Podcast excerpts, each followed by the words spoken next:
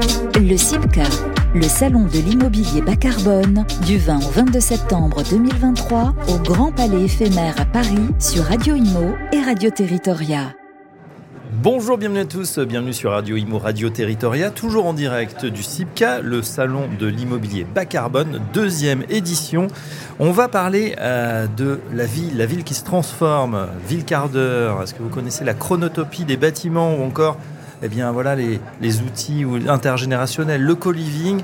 On a le plaisir d'accueillir un confrère, c'est Olivier Marin. Bonjour Olivier. Bonjour Fabrice. Journaliste spécialisé immobilier et logement du groupe Figaro, bien évidemment, et surtout auteur de L'urbanisme demain, je le montre. Euh, L'urbanisme demain aux éditions Apogée qui vient juste de sortir et euh, dont euh, certains chanceux vont avoir le plaisir de découvrir hein, ce salon SIPCA. Olivier, moi j'ai une première question pour vous. on vous voit évidemment sur beaucoup d'antennes, beaucoup de chaînes pour nous parler immobilier, logement, c'est un secteur que vous connaissez très bien.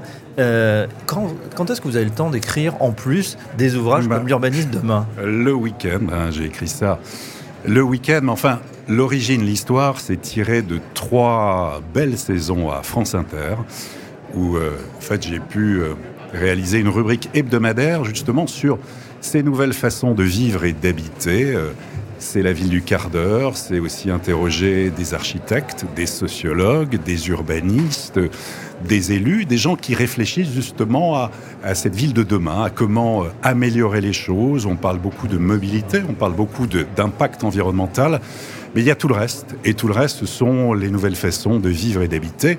Et donc, ce livre reprend une trentaine de rubriques sur trois saisons, donc euh, rubriques hebdomadaires. Donc, il y en a eu près de 140 entre 2020 et 2023. Et donc là, la trentaine de rubriques, eh bien, c'est expliquer de façon très simple et assez pédagogique, en tout cas je l'espère, ce que c'est justement que la ville du quart d'heure, ce que c'est que les grands concepts, la chronotopie euh, d'un bâtiment, euh, expliquer, donner la parole justement à, à, ceux qui inventent, à ceux qui innovent, puisque le métier est en train de changer littéralement. On assiste véritablement à une révolution, donc il y a des modes de pensée, euh, des modes de concevoir la ville qui changent et la ville, elle bouge, elle se transforme. Et, et donc voilà, ce livre, c'est un peu une façon déjà de s'adresser à ceux qui n'écoutaient pas forcément France Inter, qui ne connaissaient pas cette rubrique. Et voilà, c'est une façon de, de, mettre sur écrit. On dit souvent que les, les paroles s'envolent, les écrits restent. C'est voilà, c'est le témoignage que j'ai voulu apporter à travers ce livre. Voilà, donc une, une trentaine de, de rubriques. C'est vrai que c'est facile à lire en tout cas, c'est très bien écrit et euh, ça balaye comme ça tous les sujets. Alors évidemment, je ne résiste pas. On va parler bas carbone au salon du bas carbone. Il faut construire, rénover bas carbone. Vous posez la question, la prise de conscience est-elle effective chez les acteurs de l'immobilier? Elle est en chemin, vous dites, mais ce n'est pas gagné. Le bas carbone dans l'immobilier devrait être une évidence, mais il y a encore des freins. Oui, il y a encore des freins. Alors les freins, ils sont multiples. À la fois des freins économiques, on le voit avec... Euh, avec la situation, la conjoncture actuelle, des freins donc économiques, c'est-à-dire qu'il y a le sens écologique, la prise de conscience, elle y est, mais il y a des freins économiques et puis il y a des freins aussi politiques parfois on le voit dans certaines villes euh, quand on se déplace, notamment pour l'émission Les Clés de la Ville. Il y a des résistances, des résistances de plus en plus sur le terrain, d'habitants qui n'ont pas envie eh bien qu'on construise devant chez eux. Il y a beaucoup de, choses qui sont remises en, question, en état. Et donc, euh, voilà, les freins, ils sont, ils sont multiples. Et pourtant, il y a cette volonté d'aller plus loin. Mais bas carbone, c'est aussi euh, réfléchir, c'est moins de matière première et c'est plus de matière grise. C'est-à-dire aussi utiliser, réutiliser l'existant. Puisque 80% des logements de 2050, ils existent déjà finalement, ils sont déjà là. Il faut avoir en tête, c'est très important ça. 70% d'une ville est constituée de logements et 80% des logements de 2050 existent déjà. C'est-à-dire qu'il y a quand même avant tout un travail énorme à faire. Alors à travers la rénovation, le chantier euh, énergétique autour des logements, mais évidemment recycler l'existant ça veut dire aussi innover, inventer, partir de, bâtiments ou de bureaux désaffectés de bâtiments pour euh, pouvoir justement apporter de nouveaux logements, apporter des commerces, des services. Et tout ça, c'est pas évident parce que c'est pas les mêmes permis.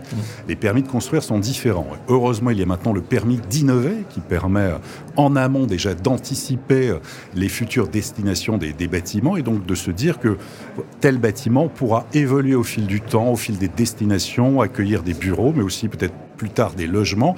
Tout ça, ça s'organise et ça se pense. Densifier la, ville, construire la ville sur la ville. Euh, tiens, un petit point de conjoncture à l'heure où on voit que la promotion est en train de souffrir. On voudrait, euh, voilà, on passe, certains parlent de 300, 400, 500 000 logements qu'il faudrait en plus chaque année pour loger les Français. Et puis d'un autre côté, on a donc ce chiffre absolument euh, bah, qu'on n'arrive pas du tout à faire de toute façon, on va produire.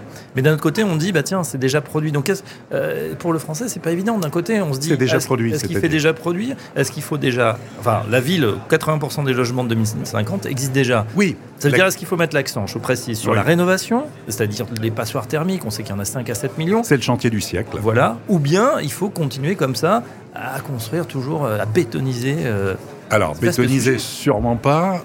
construire, oui intelligemment, là où sont véritablement les besoins. Et c'est vrai qu'il y a des concertations locales de plus en plus importantes. Et là aussi, on le voit, euh, il y a des chartes mises en place dans les villes sur construire, de bâtir différemment, déjà de prendre en compte les nouveaux usages, les nouveaux espaces, la végétalisation. Donc construire, oui, bien sûr, là où sont avant tout les besoins, pas construire n'importe comment et n'importe où.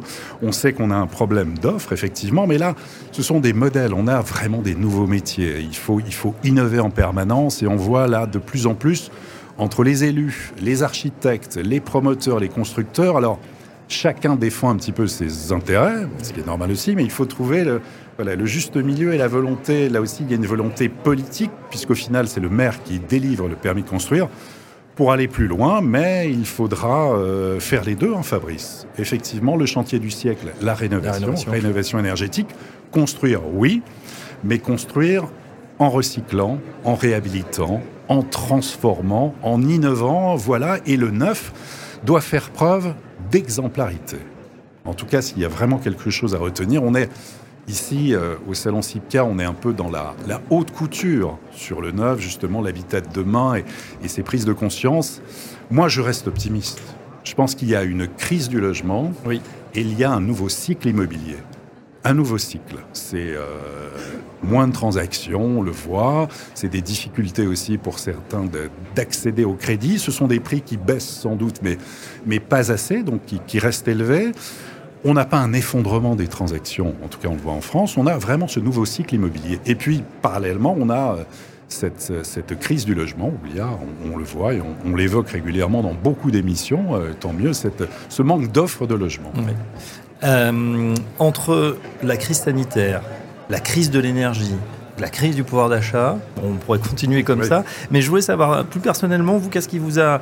Euh, c'est quoi que vous retenez de ces, transformations S'il y avait quelque chose voilà, qui, vous a particulièrement intéressé? Euh, Il y a beaucoup de choses que vous citez dans le livre. Hein. Euh, c'est vrai que le, co-living, repenser la ville pour les personnes âgées. On a beaucoup parlé de la ville quart d'heure aussi. Ça aussi, ça c'est. Ça, ça, ça, ça s'est bouleversé, on a l'impression, ces dernières années. Pour vous, qu'est-ce qui est voilà, qu'est-ce que un signe faible peut-être, mais qui est dans l'air du temps et qui va transformer notre société Justement, alors vous avez entièrement raison. En fait, il y a trois grandes transitions. Trois grandes transitions très importantes. Alors évidemment, la transition, on va dire, écologique, donc on est en plein dedans, justement, ce qu'on évoquait. La transition numérique, qui bouleverse complètement notre quotidien pour accéder à un logement. On le voit avec les applications, le smartphone. Enfin, ça bouleverse littéralement notre façon d'être informé, de bouger. Et puis la transition démographique, qui est très importante. Typiquement, je l'évoque dans le livre et ça a été l'objet de, de quelques rubriques. Dans, en 2030, on va passer de 4 à 6 millions de personnes âgées entre 75 et 85 ans. On va avoir un vieillissement de la population. Et en fait, ces personnes âgées, il faut, euh, faut les accompagner euh, pour vivre. Il faut des, des, logements évolutifs, il faut des ergothérapeutes. On sait que près de 10 000, il y a 10 000 décès par an qui sont liés à des chutes aussi oui. personnes âgées qui tombent et après c'est pas sur le moment mais c'est en fait toute la suite le col du fémur les complications les hôpitaux il faut de plus en plus penser justement qu'est-ce que l'on fait pour loger, loger mieux, accompagner en tout cas les, les personnes âgées. Donc ça, c'est une transformation qui est, qui est, très importante à avoir en tête, la transformation, la transition démographique. Et puis, l'usage, usage des bâtiments, typiquement, je parle de la chronotopie des bâtiments. Pourquoi des bâtiments euh, sont occupés entre 9h du matin et 18h Et puis après, plus rien. Il pourrait y avoir des associations qui viennent entre 18h et 21h, et puis après, euh, une autre association, une entreprise de faire tourner, que ce soit pas des lieux, des bâtiments qui soient fermer les week-ends. Et justement, qu'on parle de sobriété foncière, on pourrait mieux utiliser plus intelligemment les, bâtiments. Et ça fait partie justement des, rubriques qui sont traitées, euh, menées par, des sociologues. Pensez aussi à, à l'usage. L'intensité d'usage, c'est vraiment quelque chose de très important. Voilà, bah, autant de réflexions passionnantes à retrouver donc euh, dans l'ouvrage d'Olivier Marin, L'urbanisme demain, la ville qui bouge et qui se transforme. Merci Olivier, je Merci. vous êtes journaliste spécialisé immobilier et logement Groupe Figaro. On vous, on vous retrouve bien évidemment très prochainement sur nos antennes. Merci beaucoup Fabrice.